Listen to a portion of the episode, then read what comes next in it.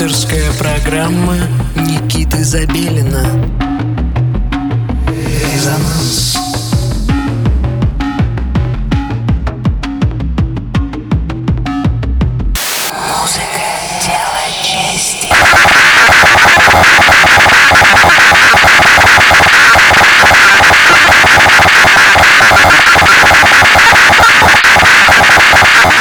Доброго всем субботнего вечера. Вы настроились на частоту 89,5 FM, эм, радио Мегаполис Москва, в студии Никита Забелин, и вы слушаете программу «Резонанс». Каждую неделю в 11 часов вечера мы выходим в эфир и радуем вас, наших дорогих радиослушателей, новой интересной музыкой с простор нашей необъятной Родины, а иногда и музыкой стран наших соседей. Сегодня в нашем выпуске для вас прозвучит лайв-сессия э, проекта «Андреевка». Э, Стас э, сам родом из города Челябинска, но большую часть жизни он прожил в Московской области, в поселке Андреевка. Логичным образом стоит предположить, что и название проекта берет корни именно здесь. Стас вырос, так скажем, в индустриальной среде, поэтому тяжелая нойз-история ему вовсе не чужда, а даже очень близка. Практически весь материал, который вы услышите в ближайший час, войдет в релиз Андреевка Heavy Machinery Doctrine, который выйдет 4 мая на лейбле Temple of Joy. Собственно говоря, именно на вечеринках Joy или Temple of Joy я и услышал впервые об этом проекте. И Одна из этих вечеринок прошла буквально вчера, и, к сожалению, мы не успели вас предупредить заранее, чтобы вы э, обязательно на нее э, сходили и поинтересовались, что же там такого происходит. Мероприятия достаточно э, особенные, и э, если вам э, не чужды индустриальные, э, готические, металлические нойз, дрон истории, это вам, пожалуйста, туда.